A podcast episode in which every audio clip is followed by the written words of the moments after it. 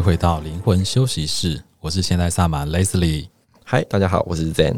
其实呢，能够真正的认识自己，是我们能够避开巴南效应陷阱的重要方法。只有真正认识自己的各个方面，我们才不会很轻易的给自己贴上一些标签。所以说，哪些呢是跟自己有关，哪些跟自己无关，哪些是真的是比较显著的这些标签，我们可以经过认识这些标签，然后来认识真正的自己。好，我们今天非常开心，今天特别邀请到一个很特别的老师，嗯、我们都叫他老师啦，苏老师。对，也不知道为什么大家都叫他老师，因为主要他对植物方面的研究其实是蛮多的，所以很多我们在种植物的问题都会请教他。对，之前他还帮我们办过一次课程，教大家怎么样用植物来去疗愈自己。对，而且他甚至连家里的空间也可以疗愈，有各式各样的做法。没错，他其实家里有很大的事业，但他愿意一个人出来奋斗。不去接家里的事业，我觉得这蛮狂的，就是他要舍弃这一条路，就很有勇气了。好，我们欢迎苏老师。好，各位来宾，大家好，我是苏老师。今天分享一下我的一些小故事跟心路历程。其实一开始我认识郑大师认识非常久，但、嗯、我一直都不知道他在做有关身心灵跟灵气方面的事情。我只知道他是一个非常虔诚的佛教徒。嗯嗯。然后有一天，就是他突然就是。Q 我说，我觉得你可以来参加灵气的课程。然后那时候其实因为我的个人的习惯，学新东西前我都不会先预设立场。其实说难听点就是我偷懒，我不会去做功课。嗯、然后后来去了学灵气之后，在学灵气的时候，在上过程中说哇，原来我在学这种东西，真的觉得是非常的酷。所以，我就是后来灵气也不断的带给我生命中很大的惊喜。所以今天就刚好在这个机会，我就获得两位大师的邀请，来上来跟大家分享我的一些小故事。嗯，然后我觉得就你这种一看就感觉很有天分，就感觉对这些就是 呃，不管是能量啊，或是疗愈，其实我觉得你就是天生带有这样子的使命。所以你一上课就马上有感觉了？其实没有诶、欸，其实后来想想蛮好玩的，因为当初我在上课的时候，其实是我生命的非常一个低谷的一个状态。但是是因为上完课程之后，我的身体发现一些转换。我其实差不多是到了一个月之后呢，我才开始意识到有能量这件事情。因为像我以前本身是做服务业，我每天要跟很多的人群相处，然后我以前真的很讨厌，所以我很讨厌人类，很讨厌人群。我以前都不喜欢来上台北。后来有时候后来学灵气之后，发现到啊，源于台北人太多了，就是那个一个能量场的太复杂，会容易影响到我。但是等到我我撑过了那一个月之后呢，我的身体的能量到达了一个高频的程度呢，我真的去哪里都很顺利，嗯，对，就不会那么容易受影响。是因为你会开始保护自己是，是？对，没错，就是我就是很认真的每天在做功课啊，然后在身上设一些神圣空间，然后也会学会开始买一些水晶。哦，所以就是你开始对水晶有兴趣了？对，没错。然后呢，还对什么有兴趣？很多哎、欸，所以水晶跟植物这两块你也开始运用吗？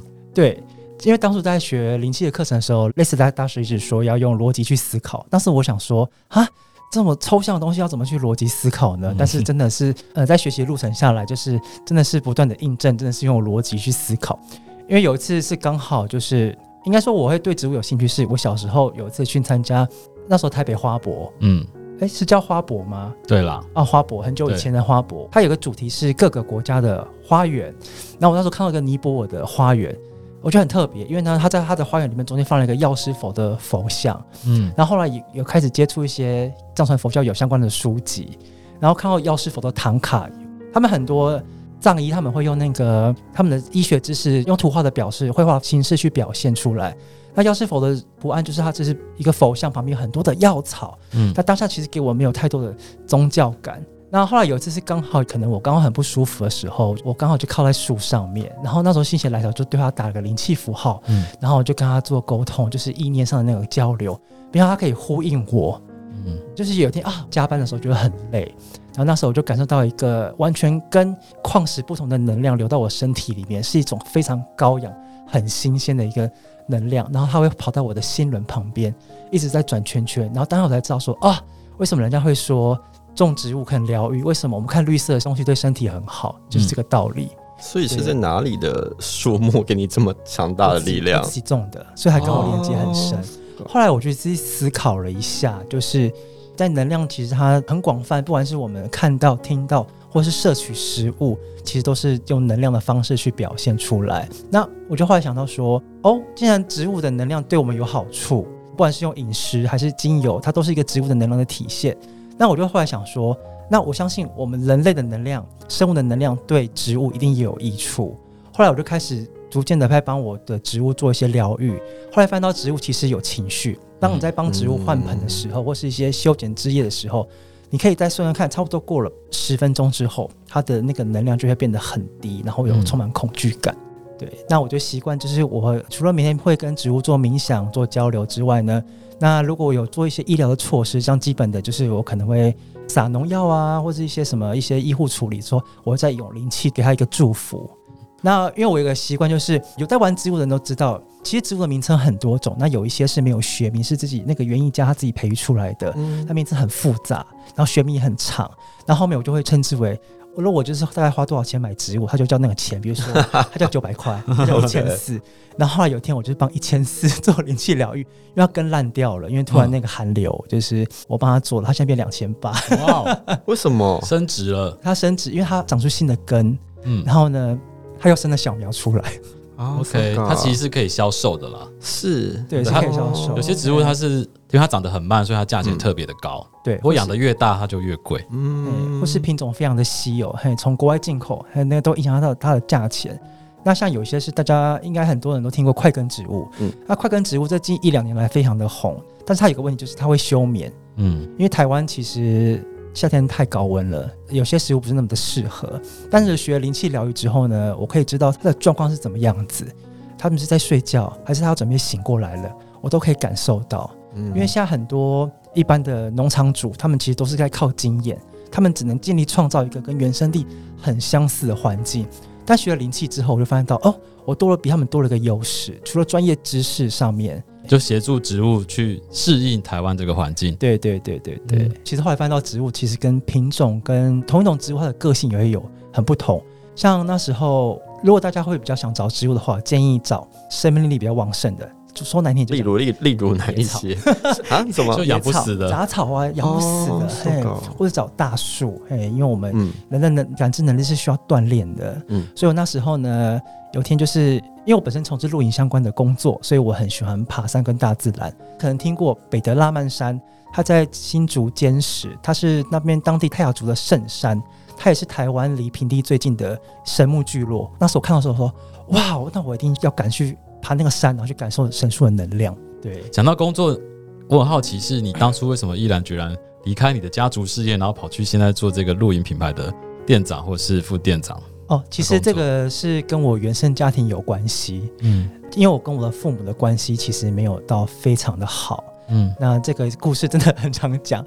我是单亲家庭啦，但但是我爸妈当初离婚的时候，就是闹得不是很愉快，也闹得很久。那我妈妈压力也非常的大。然后我有我是老大，但我妈曾经很认真的跟我讲说，要不是怀了你，我也不会有这痛苦的二十年婚姻生活。她是非常认真的说，然后不是那种、嗯、哦无言话，你都不帮我洗碗，我养你干嘛的那种，她真的很认真。可以想象说，她其实也是经历非常大的苦难，让她有这样的情绪。其实对，对，那她后来也是因为后来。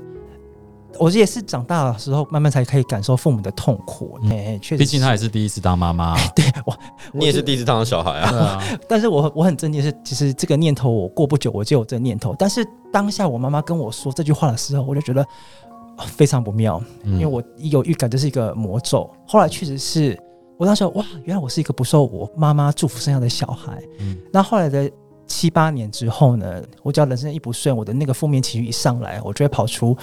啊！我觉得我妈是对的，我不应该被生下来。这个念头真的很可怕。嗯、那后来也是因为我父母的离异的关系，我跟我爸的关系也不是很好，就是因为后来闹翻，我才决定要离家出走。嗯、我那时候打算就是我可以改姓，我都无所谓。那最后你怎么疗愈你自己？真的就是因为郑大师，郑大师。因为后来我开始就在做服务业，因为做服务业最快获得钱嘛，嗯、最快能那个，因为我当时是完全没有钱的。嗯那后来在做服务业做久了，因为我没有家庭的这个隔阂，所以我都就要说哦，那么你们大家伙伴同事过年要过年放假，你们就去放假啊，要帮我来扛。可是久了之后，我就发现到我的工作就是我都很开玩笑说，服务业是那个不在五行跳脱三界，嗯、跟社会很脱节。然后一方面我很变得很害怕人群，可是我又觉得很寂寞。嗯，后来也是后来遇到郑大师，他就开始学灵气。嗯，那学灵气之后，最大的感受是哇。原来世界很很宽广哎，就是很热闹哎。好了，如果你今天很自闭，在一个房间里面，嗯其实你房间的很多物品，他们都有灵魂，都有意识，嗯，他们都在守护你，爱着你。都对对对。我觉得后来很获得很多人关照，真的很多关照，大地之母啊，还有一些各种疼爱。是，所以你真的有感受到，就是呃，除了植物的疗愈你力量之外，也有大地之母给你的疗愈。对对，哦，那疗愈别人呢？疗愈别人也是一个很珍贵的体验。他现在客源或是说他个案非常的多，哎，那基本上我现在就除了录影业是我本职之外呢，那我其实还有在额外的在进行小副业，嘿，呃，帮帮众生服务。嗯 对对对，基本上固定每个礼拜都会接。嗯，，OK，，对，我靠，有没有什么厉害的？比较印象深刻的，就是我好像比较苦难一点，因为我接的个案 case 都很难，像我有接过殡仪馆的工作人员，是，然后他们的工作比较辛苦，然后也通常在比较不好的磁场上班，嗯。然后还有像是，嗯、这样讲可能不太好，但是有些可能有用过药品、嗯。嗯，药物成瘾或是酒精中毒，嗯。那我都会帮助他们寻求一个新的解脱，一个慰藉，对。所以把他们原本就是成瘾的状态解放出来吗。对，哇，那也是感觉功德无量，啊。就是真的解救他们的生命。但是这是这是一个很漫长的旅程，不是说一次就要不断的关心他们。像还有我也做过癌症的个案，嗯对对对对。对那癌症的个案的感觉是怎么样？因为是一位老人家，我在做的时候非常的仔细，非常的小心去清理他的身体，嗯然后给他他需要的祝福。然后他的生命的体征非常的衰弱，嗯嘿，那个脉轮跟他的能量波动非常的缓慢。然后他在接触疗愈的过程中，感觉很像是绿洲 海，他应该说是海绵，海绵吸水疯狂的在吸。对对对、嗯所以这个也是花了很多的对，时间。因为是老人家，他可能没办法承受，因为我们会看看个案，用不同的道具啊、不同的方案啊、不同的符号去灵气去做疗愈。嗯，那后来对方有什么样的睡得很好，？OK，活蹦乱跳，是是是，就充电，给他们一个快速的充对电方式。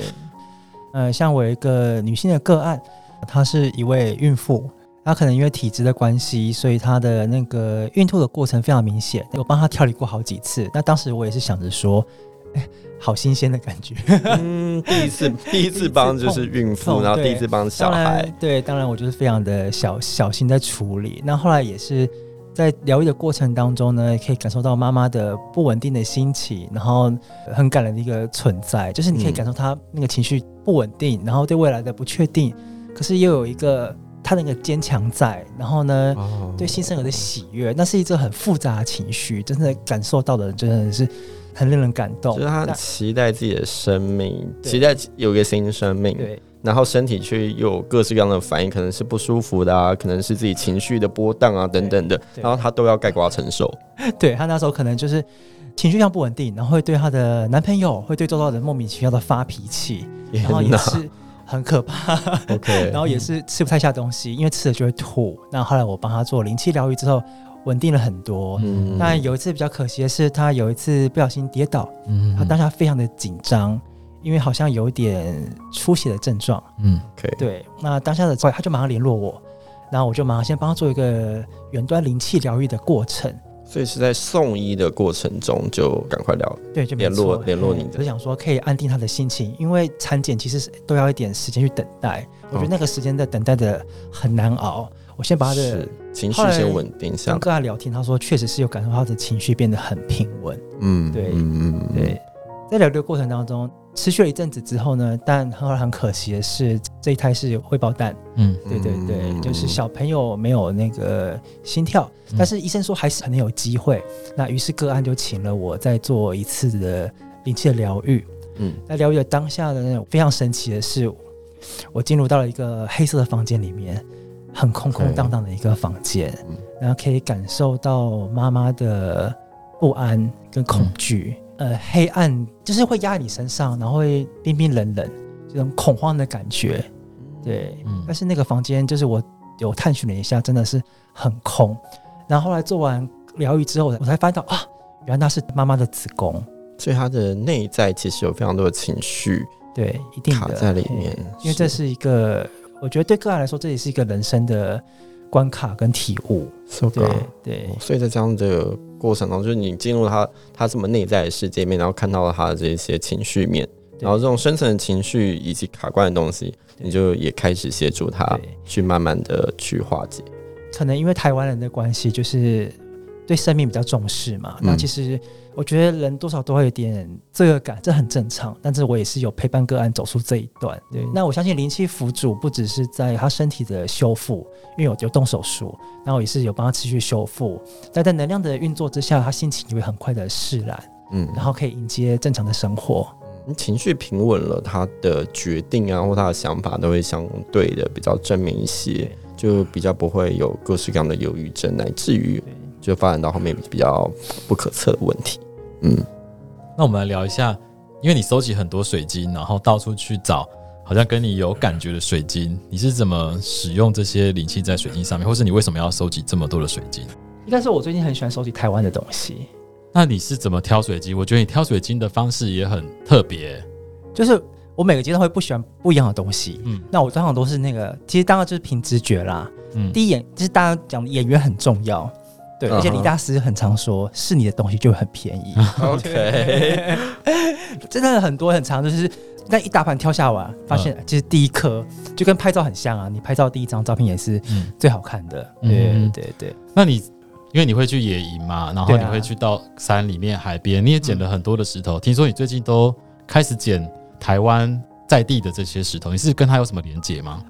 有天刚好就是去露营的时候，就我遇到喜欢那种捡台湾玉石的游客，然后跟他们聊天，嗯、就是我就好奇，就手就是人家说手贱，然后去摸了之后发现到，哎、欸，一下就连接到了，然后我才意识到就说，哦，原来台湾真的是一个很美丽的小岛，就台湾是一个拥有非常丰盛能量的地方。嗯。那用台湾的东西去跟台湾的人做连接是最简单最容易的，所以我在这次除了收集收水晶之外呢，我因为工作关系，我还获得了三枪的脚啊！哇，wow, 是怎么获得的？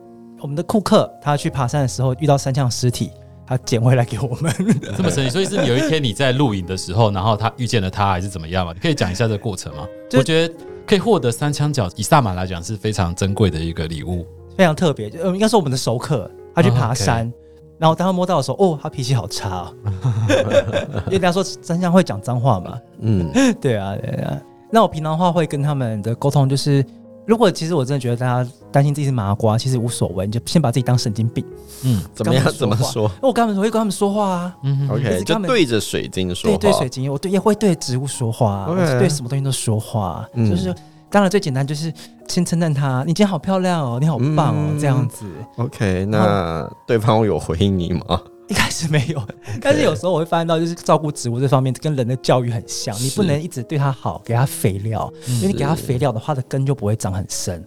草植物感觉都有点暗属性，然后有时候我也会恐吓植物。嗯我就说，哎、欸，你再不发根，你你再不长叶子，我就把你剪掉哦，我就要把你卖掉。然后就把它当成就是一个朋友，或者是一个就活生生的人，不是说好像就是你一直只一味的对一个人好，好像也蛮奇怪。就偶尔如果很真实的相处的话，你对朋友也是会就是骂骂他、呛呛他、玩玩他、闹闹他，就是所以是一个很真实的一个对话的过程。虽然我是疗愈师，可是我从来不把水晶当做我的道具，水晶都是我的伙伴，它是我的家人。对，OK，对对。然后每个家人都有他自己的个性，对，都有各个个性。哦，你不是说你跟植物一起进行？如果如果你有很常接近植物的话，这些其实很非常的很简单。如果不常接近植物的，像我们这种就是很简单。我们不是绿手指，我们是我们是植物杀手。对，怎么办？就是我觉得在交流的过程，就是也是一个互相理解彼此。只是有些植物的可能因为神经元的关系，它就是比较传导会比较慢。所以我觉得，如果你要感受植物的能量的话，就是其实你可以摸摸它的头，就是摸摸它的生长的点，嗯、或是植物的根部哈，它跟大地扎根的时候，那个地方是力量最强的地方。那根部也太难了吧？我们要把它挖出来吗？就手靠近土壤就好了。哦，对对对对对对，对，对，所以也不用真的碰到它的那个。有顶端吗？其实也不一定，只要靠近就好。哦，但这个也是需要多练习。对啊，就是大家没事的话，你就去公园多多抱抱树啊。哦，所以你说跟植物一起进行的 第一个阶段，就是先去触碰它，先去触碰它，先去靠近它，去感受它的能量。对，其实这个就跟我们在交新朋友一样，就是先自我介绍啊，你跟动物一样也是摸摸头啊。嗯，其实概念是一样，只是换成植物，他们不会说话。他们会有情绪的那个波动。是是是，而且不管是卡内基啊，还是一些人际关系学里面也是说，就你跟陌生人、跟新朋友有一些些许的适当的碰触的话，对，方会对你的好感度增加至少百分之五十。对，所以就对植物也是一样，植物也对你有很有好感，是不是？当然，我有一些行为在朋友面前蛮疯狂的，大家不要学。嗯、就比如说像我照顾龙舌兰跟仙人掌，我都不戴手套的哦。嗯啊，就是。让他刺这样让它刺，让它刺，然后我就流血。等一下，是你自己摁属性，不是植物摁属性好吗？不是，我也会亲他们，我会亲亲他们。就是我觉得很正常，就是交流拥抱，亲亲他们。久而久之，你会知道他们的那个很简单嘛。你看他长得好不好啊？他就会用他这种方式去回报你。嗯我整个画面就是他满嘴都是血，没有 对，还有满手都是血，所以你用血去供养那个植物，是不是？就是血一滴一滴的当成是。好像画风突然变得 不太真的，看起来好恐怖。没那么夸张，大家学我要做好防护措施，是还是要小心一点。对对对，对。下一个阶段要怎么样跟他一起进行？下个阶段的话，就属于比较疗愈式的手段，对，就是我会对着他打符号，刺激他的那个能量，然后去感受他。嗯、当然，我会也是一意念的交流很重要，嗯，对，对，会说话，就是除了意念交流，然后也跟他说话。我来分享我上次去北德拉曼的故事好了。那因为他们有神木林嘛，那、嗯、他每棵神木的个性都不太一样。那有些我神木跟他交流的时候，他的能量就直接蹦就这样子坐过来，嗯，就是很冲动、很冲动、很直接。然后就哦，他应该还很年轻。但是我最去最大那个神木的时候，我去交流的时候，其实当下是我是差点开心到想哭出来，因为那太美了。但是他不需要我去为他做疗愈，嗯，感觉他面前就是。一个大金鱼，然后我是一只小虾米的那种存在，嗯、你知道吗？然后就觉得说，天哪，原来地球上还有这么美丽的生物在那边，那觉得很感动。嗯、对，你就会更爱你脚下这块土地。对，对他们就是默默的在那里守护着台湾，守护着每一个人。对，哦，所以你有被他守护到的感觉？有有。后来我就持续有带组团、带朋友啊，或带疗愈师，呃，去爬山，然后会帮土地做疗愈。就算你不懂疗愈，哎，捡捡垃圾也好啊。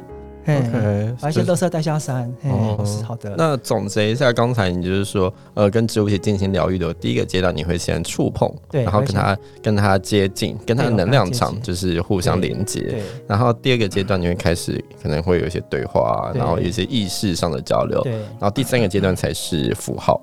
应该是说，我会先打符号。应该说，我会先碰它，然后再打符号。哦，对对对对。然后，呃，所以他们可以同时进行，就是也都可以，也都可以。其实二三，其实一二其实不一定要，也都可以同时进行都没问题。看你的那个个性，因为我觉得这是一个很直觉、很自然的一个举动。